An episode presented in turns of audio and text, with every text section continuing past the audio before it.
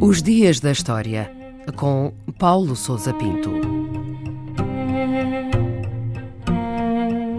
7 de maio de 1915, o dia em que o navio Lusitânia foi afundado no Atlântico Norte.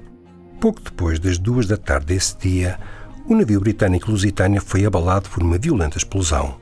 Tratava-se de um transatlântico que transportava quase 2 mil pessoas entre passageiros e tripulação e encontrava-se a 18 km a sul da Irlanda.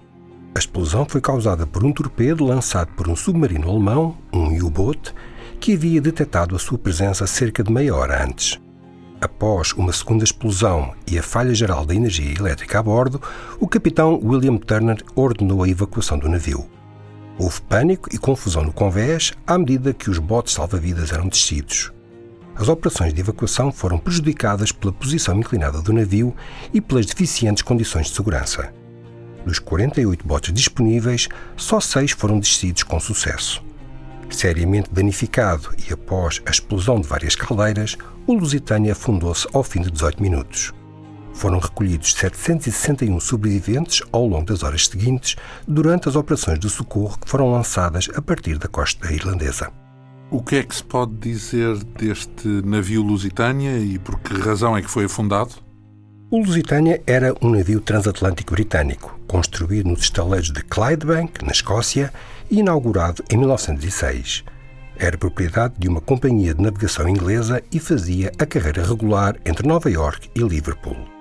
Chegou a ser o maior navio de transporte de passageiros do mundo, dispondo de interiores luxuosos e de espaços amplos.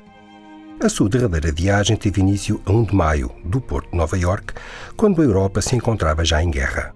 O Reino Unido havia imposto um bloqueio naval à Alemanha, que respondeu com uma escalada dos ataques submarinos à navegação inimiga e à declaração das zonas marítimas envolventes das Ilhas Britânicas como zona de guerra.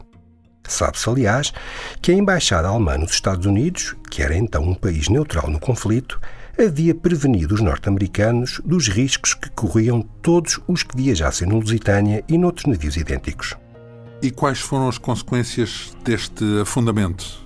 O afundamento do Lusitânia foi objeto de um inquérito para apuramento de responsabilidades.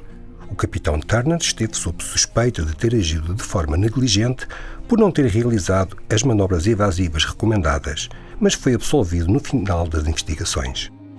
O incidente teve um enorme impacto na opinião pública europeia e norte-americana e foi profusamente utilizado pela imprensa e pela propaganda de guerra dos aliados para denegrir a imagem da Alemanha e promover a mobilização e o esforço de guerra. A morte de 128 passageiros norte-americanos que se encontravam a bordo e a pressão da opinião pública contribuíram para apressar a entrada dos Estados Unidos na guerra dois anos mais tarde. A Alemanha justificou o afundamento do navio afirmando que transportava munições de guerra, o que foi negado pelas autoridades britânicas, mas que veio a ser confirmado, já na década de 1980, pelo exame dos destroços do Lusitânia, que se encontram a cerca de 90 metros de profundidade. thank you